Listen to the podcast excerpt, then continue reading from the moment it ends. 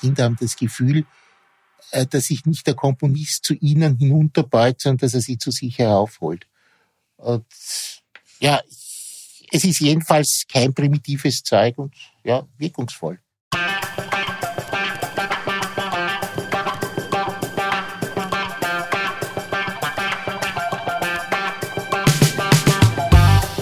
Herzlich willkommen bei Weitergedacht, der Podcast der WZ. Jede Woche präsentieren wir eine neue Geschichte, stellen eure Fragen und geben Einblicke in unser 320 Jahre altes Archiv.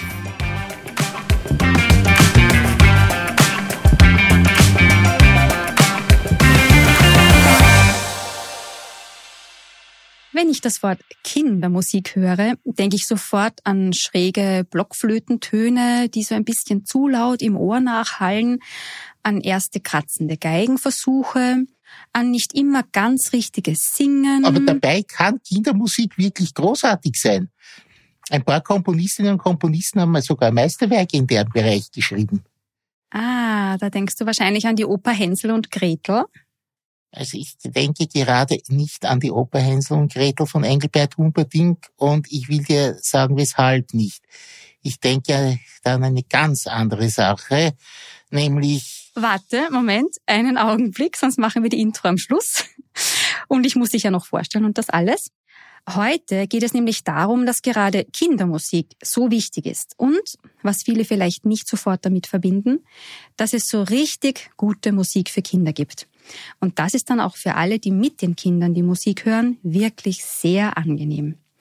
Welche Musik ich damit meine und welche guten Tipps wir euch heute mitgeben können, das möchte ich mit meinem heutigen Studiogast, dem Musik- und Theaterwissenschaftler Edwin Baumgartner besprechen, der auch Redakteur der WZ ist.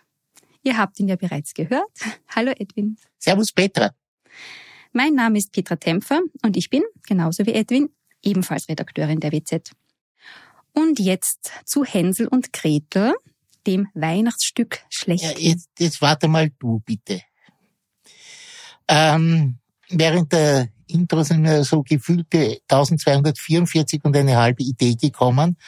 Und ich glaube, wir müssen das Thema ein bisschen anders anpacken, die ganze Sache so durcheinander werfen wie Kinder ein Spielzeug.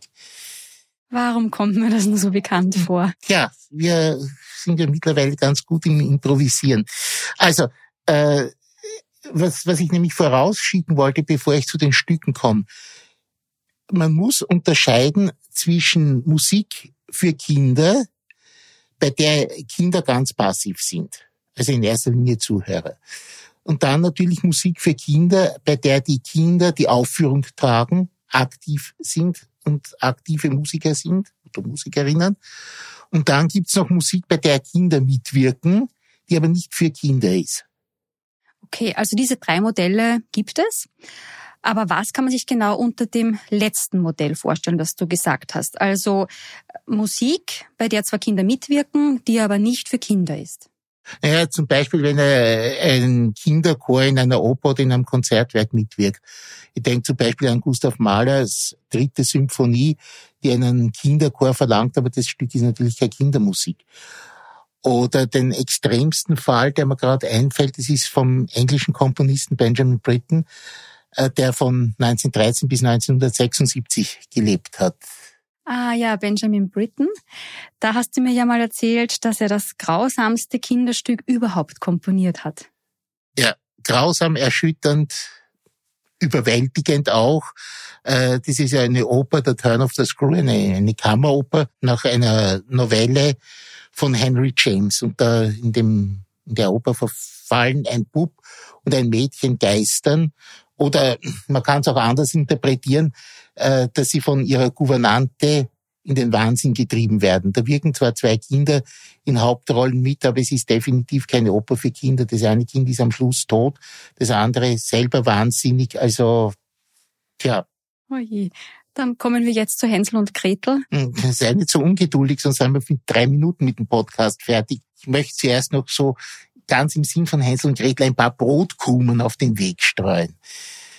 Äh, sagte zum Beispiel der Film Badlands etwas von Terence Malick. Ja, das ist ein Roadmovie äh, und bei dem geht's um Serienkiller, glaube ich. Ganz genau.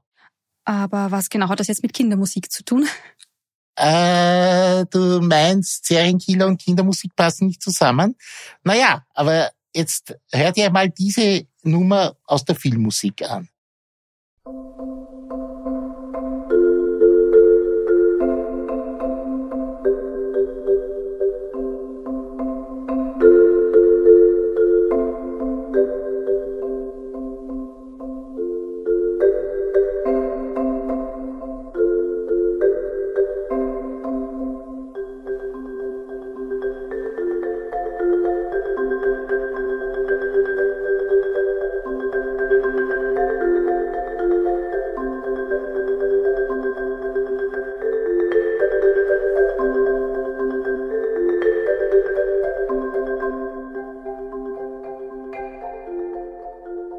Das ist wirklich genial, ja. Sehr, sehr schön. Aber ich glaube, wir schweifen vom Thema Kindermusik ab. Nicht unbedingt. Wir sind nämlich mittendrin.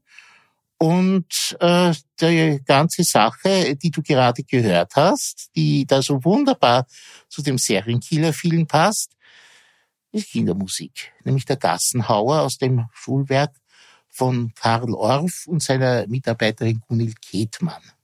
Also Musik für Kinder, meinst du?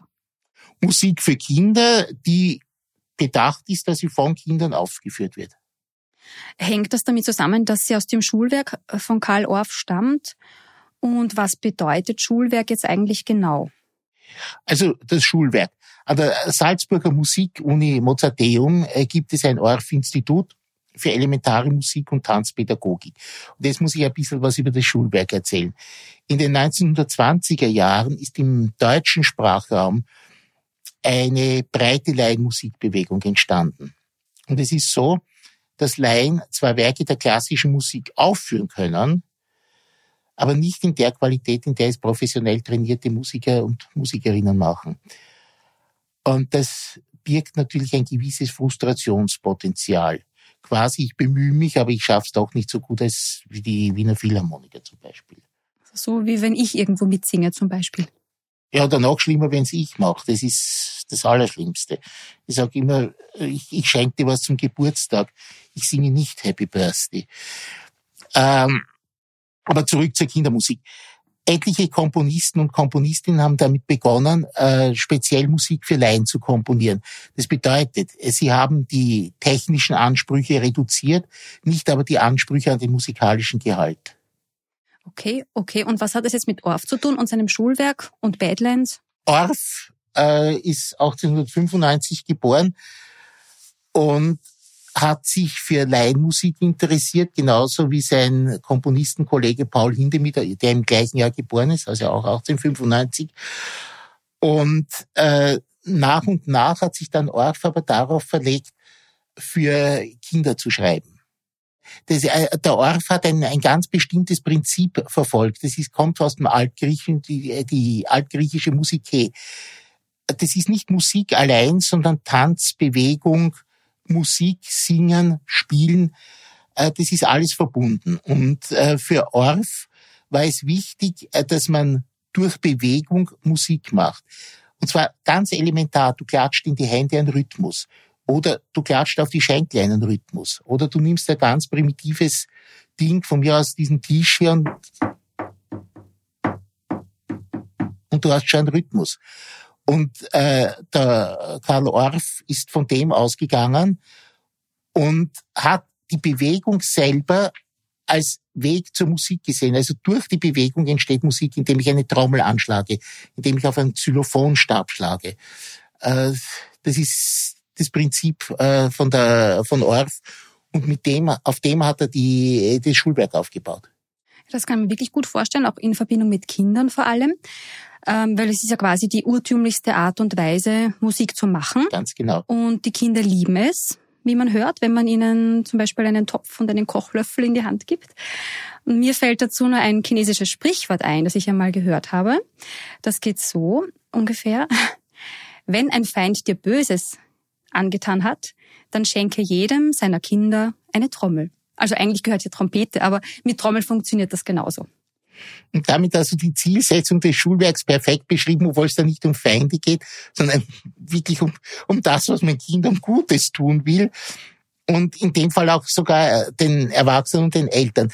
Also äh, Orff hat ein Instrumentarium zusammengestellt, das Kinder ziemlich mühelos äh, meistern können. Stabspiele wie Xylophone, ganz einfache Klaviersätze, Trommeln aller Art natürlich. Da sind wir jetzt bei, bei Topf und Kochlöffel. Und ich kann mich sogar erinnern, dass seinerzeit im, im Radio eine Sendereihe war, äh, Kinderhörfunk auf Ö1. Da ist von der Orff-Institut, ich glaube, es war einmal im Monat dieser Sendung gewesen, und da haben sie wirklich also mit Topf und, und Kochlöffel Rhythmen improvisiert. Blockflöten hat er auch dazu genommen, der Orff. Und äh, ja, es kann nervtötend sein, aber es kann natürlich auch irre Spaß machen, diese Klänge hervorzubringen. Und Orff kanalisiert es dann so vorsichtig, dass er äh, zu ganz erstaunlichen Ergebnissen kommt, die man durchaus auch sich anhören kann. Auch als Erwachsener wirkt es sehr frisch und lebendig. Fünf Bände sind es insgesamt beim Schulwerk. Und die ersten drei Bände würde ich wirklich sagen, also das ist jetzt, sind im Großen und Ganzen Übungsstücke. Aber die Stücke aus den letzten beiden Bänden, ja, das könnte man in einem Konzert aufführen. Okay, also nur kurz zur Einordnung. Wir sind jetzt bei Musik äh, für Kinder. Und Jugendliche, ja. Also Musik für Kinder und Jugendliche, wo die auch selbst mitwirken. Ja. Also beim zweiten Punkt, ja. den du vorhin erwähnt hast. Ja, genau. Und dieses Orff-Modell, wird das in Salzburg am Mozarteum noch immer gelehrt? Ja, in Salzburg und weltweit. Das ganz Erstaunliche, es gibt, das Schulwerk ist in Übersetzungen erschienen, die, die Texte. Äh, man findet es in Englisch, Französisch, Spanisch, Niederländisch, äh, Japanisch, Walisisches Gelisch, nicht zu vergessen, und noch x Sprachen mehr. Und erstaunlicherweise, wenn man auf YouTube äh, Schulwerk eingibt oder eigentlich nur Karl Orff, dann kommen viele Beiträge mit Schulwerk aus der Türkei. Also dort dürfte das aus irgendeinem Grund ganz besonders beliebt sein.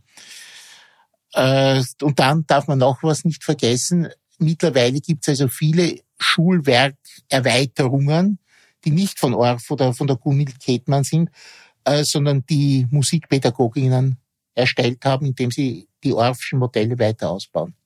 Also die Breitenwirkung ist wirklich enorm. Aber wie erklärst du dir das? Warum ist das so? Ja, ich glaube, ich, ich bin, ich glaube nicht nur, ich bin völlig überzeugt, äh, dass es mit der Qualität der Stücke zusammenhängt. Äh, selbst bei den ersten Bänden, die also wirklich noch äh, sehr, sehr simpel aufgebaut sind, hat man das Gefühl, dass es sich um vollwertige Kompositionen handelt und dass Orff und Ketmann Stücke schreiben, die Musik sind und nicht äh, irgendwelche Nebensächlichkeiten, die man heute halt den Kindern zudenkt. Und das ist halt auch das Wichtige daran. Nicht? Die Kinder haben das Gefühl, äh, dass sich nicht der Komponist zu ihnen hinunterbeut, sondern dass er sie zu sich heraufholt. Und ja, es ist jedenfalls kein primitives Zeug und ja, wirkungsvoll. Das kann ich mir gut vorstellen. Äh, das ist wahrscheinlich das Geheimnis einer gut funktionierenden Kindermusik. Orff und Ketmann haben die Kinder ernst genommen. Und wie ernst sie die Kinder genommen haben, äh, merkt man daran, dass Orff einige Stücke aus seiner Kindermusik in seine Bühnenwerke übernommen hat. Zum Beispiel in seinem Bühnenwerk Die Bernauerin. Äh, da kommt eine Fanfareform erst zu Beginn des ersten und des zweiten Teils. Äh, das ist die Geigenübung aus dem Schulwerk. Wow. Gibt es irgendetwas, das man mit dem Schulwerk vergleichen kann? Ja. Ähm, nicht, nicht hundertprozentig, aber das, was am nächsten kommt, sind die Kinderstücke von Wilfried Hiller, einem bayerischen Komponisten, der noch lebt, Gott sei Dank. Da gibt's etwa Tranquilla Trampeltreu, die beharrliche Schildkröte, oder die Ballade von Norbert Nackendick oder das nackte Nashorn. Das ist beides aus den 1980er Jahren. Das nackte Nashorn, das kenne ich. Das war immer sehr, sehr grantig. ja, ja.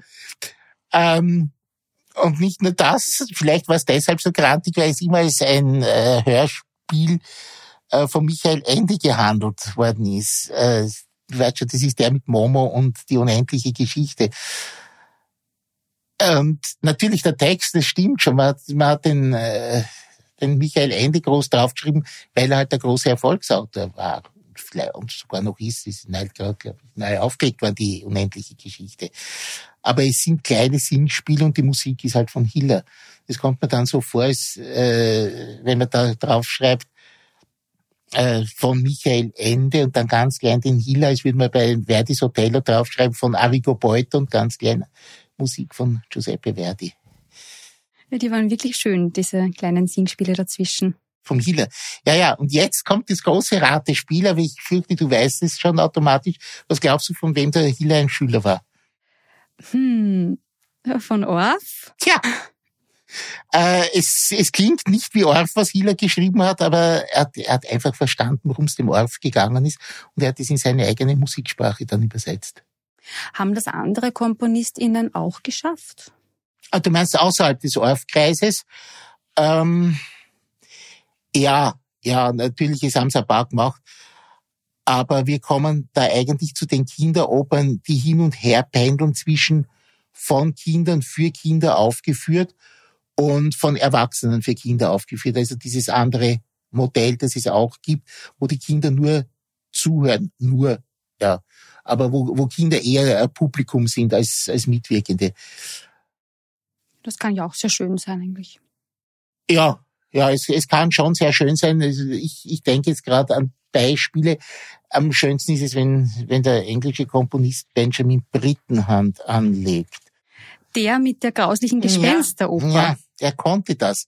Nämlich beides. Der konnte für Kinder schreiben und er hat eine, eine unglaublich süße, entzückende Oper geschrieben, die will ich jetzt nicht sagen, das ist direkt für Kinder, es ist einfach für die ganze Familie und es ist wirklich eine Freude, das zu hören. Und ich sage jetzt gleich, es ist nicht der kleine Schornsteinfeger, der lange Jahre als die Kinderoper schlechthin gehandelt wurde, äh, der ist doch relativ naiv, das kleine Bubi Schornsteinfeger. Ja, das ist ja vielleicht eine Herangehensweise. Also vielleicht bist du einfach zu erwachsen, auch um diese stark vereinfachte Herangehensweise der Kinder gut zu finden. Ja, da kannst du natürlich recht haben.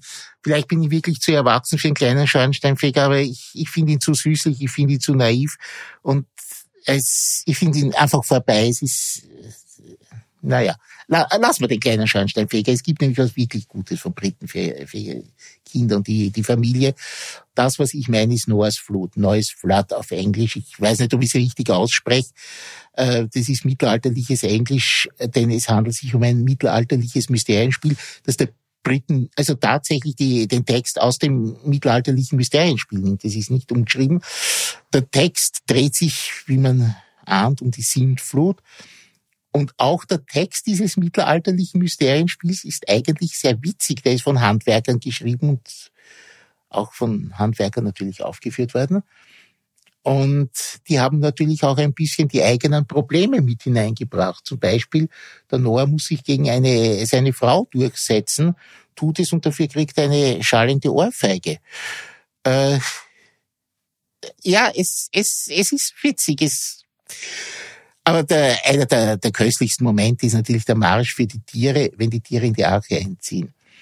Und ähm, Briten schreibt es einen, einen flotten Marsch und äh, die Tiere werden vorgestellt wie beim Bankett mit den werden sie aufgerufen, wer jetzt gerade einmarschiert und dann antworten die Tiere immer mit Kyrie eleison, Kyrie eleison. Herrlich gemacht. Und das, die Musik von, der, äh, von dem ganzen Stück, äh, sie hat ein kleines Profiorchester, ein großes äh, Orchester für Amateure, vor allem mit Streichern besetzt. Wunderschöne Musik, sie ist ganz schön komplex, äh, aber klingt trotzdem, als wäre es spontan erfunden. Und die, äh, die große Idee dahinter ist, auch die, die nicht mitwirken als Sänger und Sängerinnen oder im Chor als Choristinnen und äh, Choristen, die können auch mitmachen, denn nach der Vorstellung von Briten basteln sich alle die Kostüme selber. Und manchmal muss man sogar die Instrumente basteln, weil die Regentropfen, wenn, die, wenn der Regen anfängt, das sind aufgehängte Teetassen. Und die müssen natürlich abgestimmt werden. Das kann, das kann Spaß machen. Das ganze Stück dauert rund eine Stunde Und nachher geht man wirklich befriedigt nach Hause. Also ja, dann gibt's noch eine großartige Stelle, das hätte ich beinahe vergessen, natürlich die Arche äh, kommt in einen Sturm. Wie könnte es bei Briten anders sein? Wenn wer bei ihnen vorkommt, kommt meistens auch Sturm vor. Und jetzt kommt die Arche in Seenot. Und was passiert? Das Publikum muss helfen. Das Publikum steht auf und singt einen Choral für die in Not gekommenen Seeleute. Natürlich retten sie dadurch die Arche. Und so, und so ist, ist, ist es das ganze Stück. Wunderschön. Also das klingt eigentlich mehr nach einem gemeinsamen Event als nach einer langweiligen Oper. Und äh, vor allem, sie ist auch kurz, weil du hast gesagt, eine Stunde. Und gerade das ist wahrscheinlich super für Kinder. Wo kann man sich das anschauen? Es gibt auf YouTube ein paar komplette Produktionen. Man muss es einfach eingeben, neues Flat. Ich nehme an, wir machen ja nachher wieder unter, unter dem Podcast die, die Links. Genau. Da machen wir das dazu und da kann sich das jeder anschauen. Also ich kann es nur empfehlen, es ist, es ist köstlich. Hast du uns einen Vorgeschmack mitgebracht? Ja, natürlich. Was wäre mit dem Einzug der Tiere in die Arche? Der, den liebe ich so, dass ich ihn einfach jeden Tag hören könnte. Ja, gerne. Go!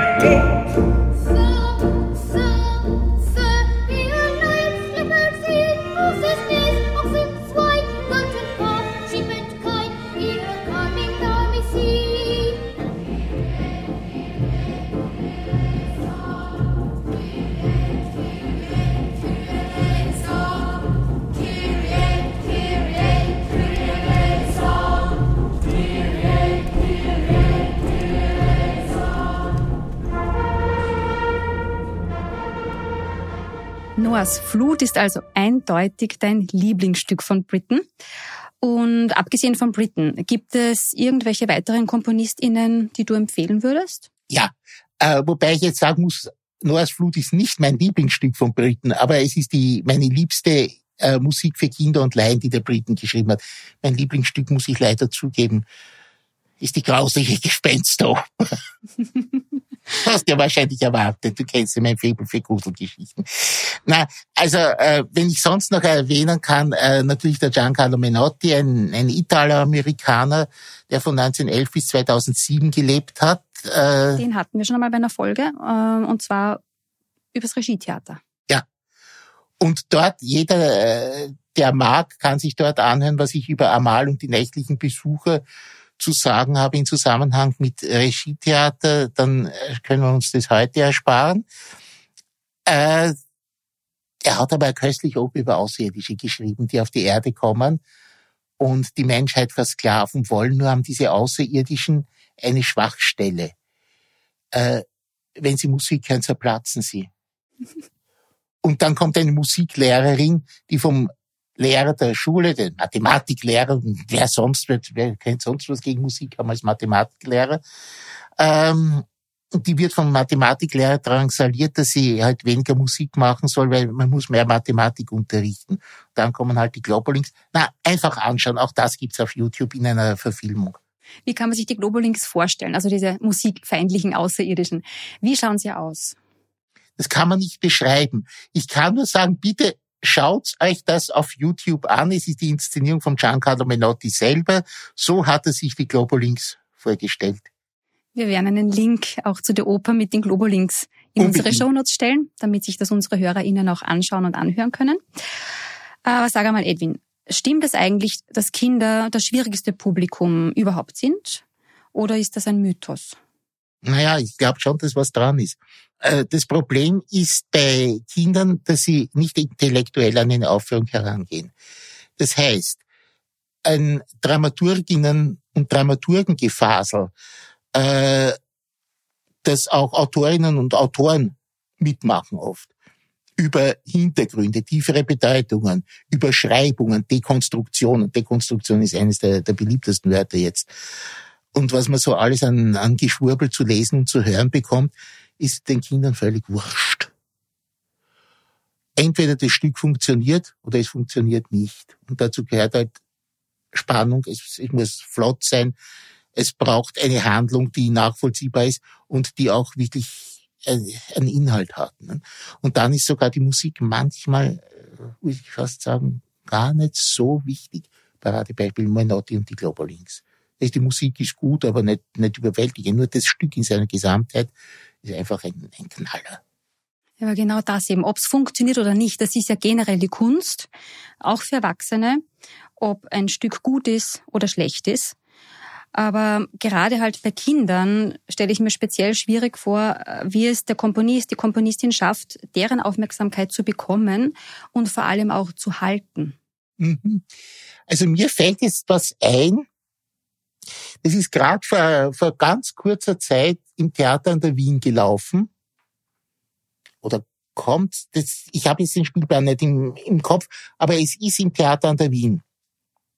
Äh, Where the Wild Things Are äh, von Oliver Nassen. Auch da lässt mich mein Englisch im Stich. Ich habe beide Aussprachen gehört, Oliver Nassen und Oliver Knutzen. Ähm, und Where the Wild Things Are ist nach Maurice Sendak. Und ich, wie ich das äh, Stück gehört habe, das erste Mal von einer Schallplatte noch, habe mir gedacht, naja, was wird das sein? Das wird so ungefähr ein englischer Komponist in der Briten-Nachfolge sein und wird eine nette Kinderoper machen. Es ist, ist es mitnichten. Es ist ein Stück moderne Musik, wirklich moderne Musik, aber sie ist so glänzend gemacht, so knallbunt. Und das ganze Stück in Zusammenhang mit den, mit den Bildern vom Sendak, äh, das funktioniert fabelhaft und die Kinder sind verrückt danach. Also die Kinder und die Erwachsenen haben es genossen dann ich, ich fürchte fast, die Kinder haben es mehr genossen als die Erwachsenen, die schon ein bisschen verbildet sind und die einfach diesen naiven Zugang nicht mehr haben und sich überwältigen lassen. Aber ja, es, natürlich ist es auch ein Stück, das Erwachsenen gefällt. Also mir zum Beispiel gefällt es. Ja, das hört man heraus. Liebe ist heiß, ja. Es ist natürlich, ich meine, die, die ganze Szenerie, die der Sendag auf die Bühne stellt. Und das ist, das Stück wirkt einfach. Es ist, ja, hinreißend. Äh, was haben wir dann sonst noch? Äh, ähnlich ein bisschen ist der Policino vom deutschen Komponisten Hans-Werner Henze. Äh, ja, jetzt, jetzt habe ich die Daten nicht im Kopf. 1926 könnte er geboren sein. Und nach 2000 ist er gestorben, 2005, 6, 7, so in, in der Richtung, dass man es ungefähr einordnet. Und das ist eine Oper nach dem kleinen Däumling, dieser Policino. Da sitzen auch Kinder im, im Orchester. Also nicht nur, aber auch ziemlich avancierte Musiksprache. Ist nicht ganz einfach zu hören. Aber es gibt immer wieder Stücke, die ins Ohr gehen und äh, das Stück ist in der Volksoper gespielt worden. Und die, die Kinder waren hingerissen, die Erwachsenen übrigens auch. Es ist ein toller Erfolg gewesen womit wir endlich bei Hänsel und Gretel wären. Der Kinder- und Weihnachtsoper schlechthin. Du gibst nicht auf. War ja gerade erst Weihnachten. Passt das gut? Ja, ja. Äh, du gibst nicht auf mit, mit Hänsel und Gretel. Na ja, gut. Also, äh, du hast gesagt Weihnachtsoper. Und kaum naht Weihnachten, kramt irgendein Opernhaus Hänsel und Gretel heraus. Also es kommt mir so vor, als wären Kinder der traditionelle Weihnachtsbraten und der liebste Weihnachtsbrauch, eine alte Frau im Ofen zu verbrennen. Eine alte Hexe, bitte. Naja, und die hat mir auch ganz real verbrannt. Ne? Ja, nicht nur Märchen. Ja. ja, eben. Also du magst keine Märchen. Doch, ich, ich liebe Märchen heiß. Äh, die der Brüder Grimm ganz besonders sind schlackenlose Sprachkunstwerke und wie ich zuerst gesagt habe, du kennst mein Faible für Gruselgeschichten. Äh, da sind nämlich auch welche drinnen. Und Hänsel und Gretel ist eine. Äh, bitte stell dir das jetzt einmal bildlich vor. Eine Familie ist am Verhungern. Und zwar so sehr, dass sie die Kinder im Wald aussetzt. Dann kommt die kannibalische Hexe, die den Hänsel mästet, als wäre ein Schwein oder eine Gans. Und am Schluss wird die Hexe verbrannt. Und das soll jetzt eine Weihnachtsgeschichte für Kinder sein. Naja, okay. Also wenn schon keine Weihnachtsgeschichte, dann eine Kinderoper zumindest aber schon, oder? Hänsel und Gretel. Sagt man. Ich wehre mich dagegen, das als Kinderoper zu bezeichnen. Äh, man darf sich nicht davon täuschen lassen, dass der Humperdinck Kinderlieder verwendet. Äh, die Rollen für die für Hänsel und Gretel, also für die beiden Figuren Hänsel und Gretel sind außerdem viel zu lang und zu schwer für Kinderstimmen. Das müssen Erwachsene singen, das singen meistens zwei Frauen. Und äh, wenn Humperdinck den Hänsel und Gretel Kinderlieder in den Mund legt, dann suggeriert er, das sind Kinder. Was sollen Kinder anderes singen als Kinderlieder?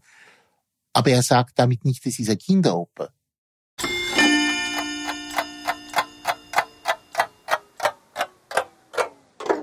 Dass Hänsel und Gretel keine Kinderoper ist, meinte auch die Wiener Zeitung in ihrer Kritik zehn Tage nach der Uraufführung in Weimar. Am 2. Jänner 1894 war zu lesen, an die Kinder wendet sich in der Tat nur der Text von Adelaide Wette, die das bekannte Märchen von den im Walde beim Erdbeersuchen verirrten Kindern, die dann die Hexe, die sie fressen will, zuletzt überlisten, in drei recht harmlosen und kindlichen Bildern bearbeitet hat. Dazu hat nun Humperdinck eine Musik geschrieben, die jeder großen komischen Oper Ehre machen würde. Und dieses Missverhältnis zwischen der anspruchsvollen Musik und dem anspruchslosen Text bildet den Hauptfehler des Werkes. Da fällt mir gerade wieder der Brit mit seinem Turn of the Screw ein. Da gibt's auch ein Kinderlied drinnen, Tom Tom the Piper's Son. Die grausliche Gespensteroper. Ja, die grausliche Gespensteroper, ganz genau. Also Tom Tom the Piper's Son. An einer Stelle, das ist ein englisches Kinder- oder Volkslied, singen die Kinder Tom Tom the Piper's Son. And stole a pig and away he ran. Aber nur weil die Kinder das Lied singen, ist das noch lange keine Kinderoper das ist, es bleibt grausliche Gespensteroper, geniale Gespensteroper. Ähm, und bei Humperdinck ist es genauso. Man darf nicht, äh, man darf sich nicht in die Irre führen lassen. Äh, wir kennen natürlich die Kinderlieder, die er verwendet aus unserer eigenen Kindheit, wenn wir mit Liedern aufgewachsen sind. Das ist leider auch nicht mehr der Fall. Nicht, zumindest nicht so oft. Aber es wäre ein Trugschluss, wenn man sagt, die Oper ist wegen, die ist wegen der Lieder etwas, was man den Kindern vorsetzen sollte oder könnte. Also Hänsel und Gretel ist auch keine Kinderoper, meinst du? Nein, ich, ich, ich würde es nicht sagen. Also ich, für mich ist es eine grandiose Märchenoper, in die man Kinder mitnehmen kann, wenn man ihnen vorher die Sache mit der Hexe erklärt und eventuell das Märchen vorgelesen hat. Überhaupt, ich, ich finde, Märchen muss man lesen, und zwar laut lesen, vorlesen, aber ich es ist keine Kinderoper. Ich meine, mir kommt es so vor, also ich habe mit, mit zwölf Jahren die Odyssee gelesen von Homer. Äh, natürlich wegen der Schiffe und der Seefahrt und des Epos war mir wurscht. Dein Vater war ja Seemann. Ja, so ist es. Und genau deshalb, er war Kapitän der deutschen Handelsmarine, hat mich für ihr Schiffe und das Meer begeistert und natürlich äh, in der Bibliothek von meinem Großvater ist die Odyssee gestanden und irgendwann hat mir meine Mutter gesagt, da geht's um Schiffe und schon habe ich die Odyssee gelesen. Aber ich würde deshalb nicht sagen, nur weil ich mit zwölf Jahren die Odyssee gelesen habe, dass das jetzt die genuine Kinderliteratur ist. Ja, okay. Aber wenn wir jetzt zurück äh, zu Hänsel und Gretel wieder gehen, ähm, ist es zumindest eine Märchenoper. Es ist eine wunderbare Märchenoper, aber sie ist auch mit ihren zwei Stunden Spieldauer, ist sie für Kinderopern schon sehr lang. Also, ich, ich, wie gesagt, ich würde es nicht machen. Was wäre dann besser als Hänsel und Gretel? ich würde nicht sagen besser, sondern ich würde sagen geeigneter. Ähm, ja, da gibt es was. Du spannst mich auf die Folter. Mm, nicht meine Absicht. Ich rede von Persinet, vom 1955 geborenen Österreicher Albin Fries ich weiß, der Name ist nicht so geläufig. Das ist ja ein Komponist, der, der noch lebt. Am Naturhistorischen Museum ist er, ist er beschäftigt. Er befasst sich unter anderem ja mit, mit Fliegen. Das, das weiß ich. Er hat eine Fliege entdeckt. Und ist jetzt wissenschaftlich tätig vor allem. Und der, also, er hat eine Oper geschrieben, er hat eine große Oper geschrieben. Auch sehr schön. Und diese Kinderoper, Persinet, absoluter Meisterwerk. Dauert eine Stunde. Die Handlung ist eine Variante des Märchens vom Rapunzel. Okay, also das Mädchen mit dem langen Haar äh, in dem hohen Turm und am langen Haar kraxelt der Prinz hinauf und eine böse Hexe gibt es auch. Ja. Und wie gesagt, äh, das, das ist eine, eine Abwandlung. Aber jedenfalls ist sie eine, äh, wenn man Rapunzel kennt, weiß man, worum es in, in Persinet geht. Und ich halte Persinettes für ein einzigartiges Meisterwerk. Äh, und ich, ich stehe dazu, den österreichischen Bühnen sollte es ein Anliegen sein, wenn sie zu Weihnachten für Kinder was tun wollen, sollen sie Persinet spielen. Das ist eine, eine vollblütige romantische Oper mit richtigen Melodien, äh, kindergerecht, weil sich immer was tut auf der Bühne, weil man es wunderbar ausstatten kann. Äh, weder Text noch Musik kennen einen Stillstand. Und für Erwachsene ist es schön, sie hören eine vollblütige romantische Oper, die, wo sogar Melodien im Ohr bleiben. Also es ist, es ist wirklich, es ist wunderbar und ich habe einen Beweis dafür, wie gut das Stück funktioniert. Im Sommer, da gibt's ja beim Rathausplatz, gibt's auch dieses Filmfest, dieses Opernfilmfest. Und da gab es ein Kinderopernfilmfest, da ist Persinet gespielt worden. Ich wollte nicht mehr, ich habe mir es angeschaut, aber ich wollte eigentlich mich niedersetzen. Ging nicht. Alle Plätze voll, alle haben Persinet geschaut und nicht ein Kind, das aufgestanden wäre und gegangen wäre und nicht ein Kind, das gesagt hätte, du Mama, mir ist Fahrt oder sonst irgendwas. Nichts. Die Kinder sind die ganze Stunde dort gesessen und waren von dem Stück fasziniert. Also mehr kann man für Kinder nicht tun, als, als so eine wunderbare Oper schreiben. Also wenn du ein Opernhaus hättest, dann würdest du wahrscheinlich Persinet zu Weihnachten spielen und nicht Hänsel und Gretel. Ohne zu zögern Persinet. Ja, dann äh, hätten wir gleich mal einen guten Tipp fürs kommende Jahr zu Weihnachten oder auch jetzt noch für die Weihnachtsferien. Da ist ja auch noch ein bisschen Zeit. Und darf ich dich noch gleich unterbrechen? Ja. Mittlerweile wieder gibt einmal? es Persinet. Wieder einmal, ganz genau. Ähm, Persinet gibt's mittlerweile auf DVD. Ah. Ich sag das nur, falls jemand noch irgendjemandem was schenken will, was mit Musik zu tun hat, obwohl ja Weihnachten gerade vorbei ist, aber vielleicht gibt's ja noch. Nachzügler. Immer, genau. Danke, lieber Edwin, fürs ähm, Vorbeikommen und dass du uns diese tollen Tipps gegeben hast, die auch den Erwachsenen zugutekommen. Die drei wichtigsten Dinge der heutigen Folge sind für mich, auch Serienkiller wie in dem Roadmovie Badlands können eine Verbindung zu Kindermusik haben. Dann Hänsel und Gretel ist, laut Edwin, keine Kinderoper und auch keine Weihnachtsoper, dafür aber eine hervorragende Märchenoper. Und die Zauberformel für gut funktionierende Kindermusik ist, die Kinder ernst zu nehmen. Danke ähm, euch HörerInnen fürs Zuhören. Die Links zu den ähm, Musikeinspielungen, die wir gebracht haben und auch äh, zu den Opern, die wir genannt haben, findet ihr wie immer in den Show Notes. Auf Wiederhören. Bis zum nächsten Mal. Wiederhören.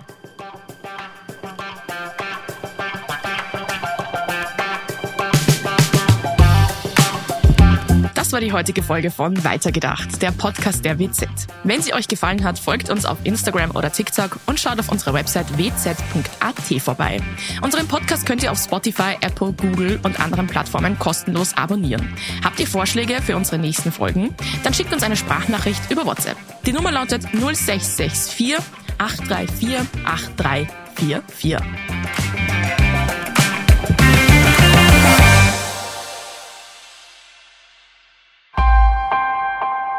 Missing Link